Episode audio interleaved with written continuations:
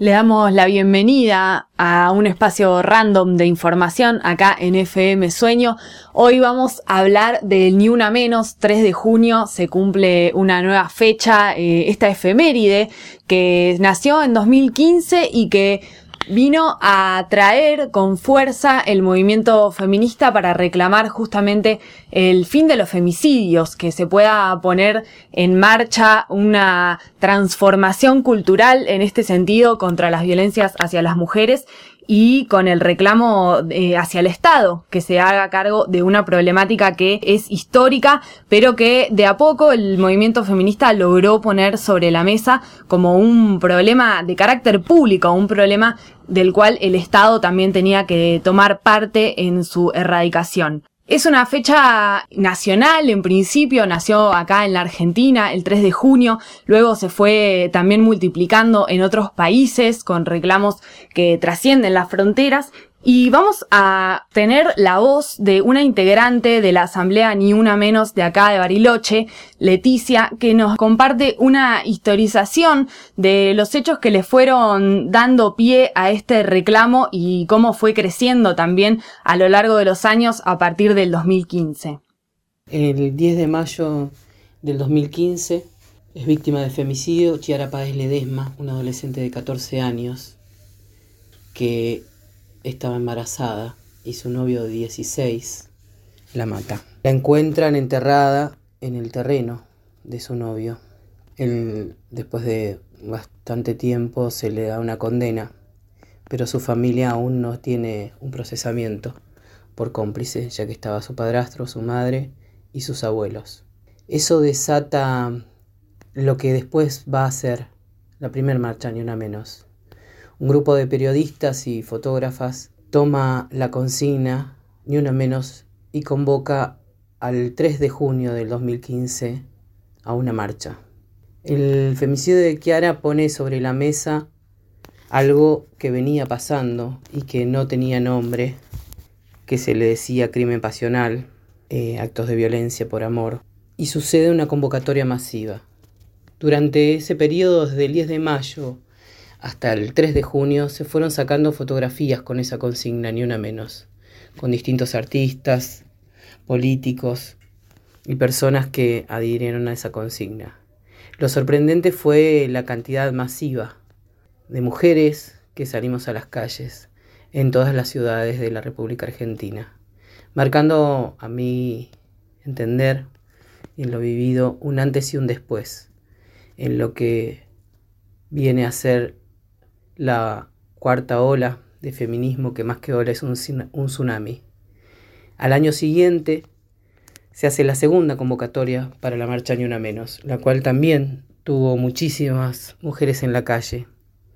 Pero en 2016 también nos encuentra con el femicidio de Lucía Pérez, una adolescente que murió por empalamiento.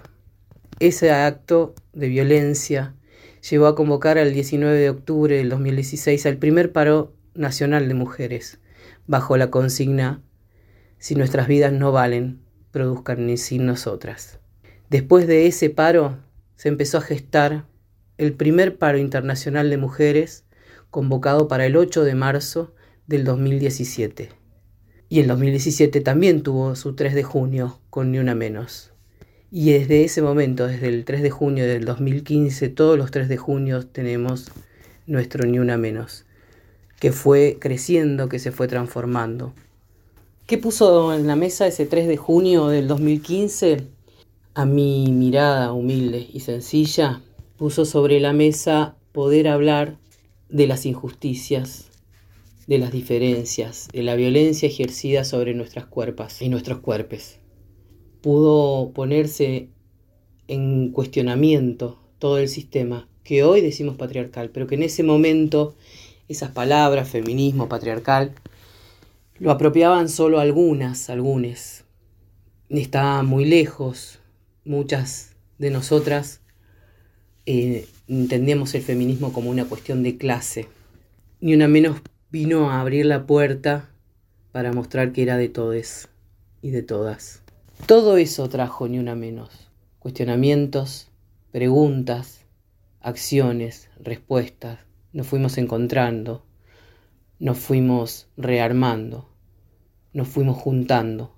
Ya había compañeras que se juntaban, pero ni una menos arma una cosa más masiva y trasciende las fronteras de un país, llevando esto del paro internacional, en donde por primera vez eh, se pone sobre la mesa el tema de qué es trabajo, cuando hablamos de trabajo, qué entendemos por trabajo.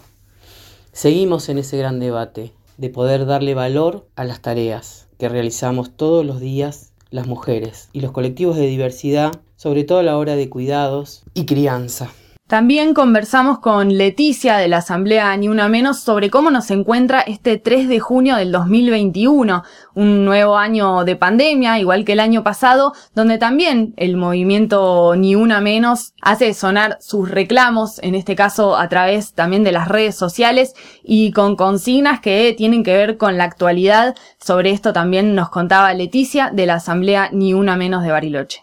Este 3 de junio de 2021 nos encuentra con la particularidad de salud mundial frente a este virus que nos obliga a, quedarnos en las casas.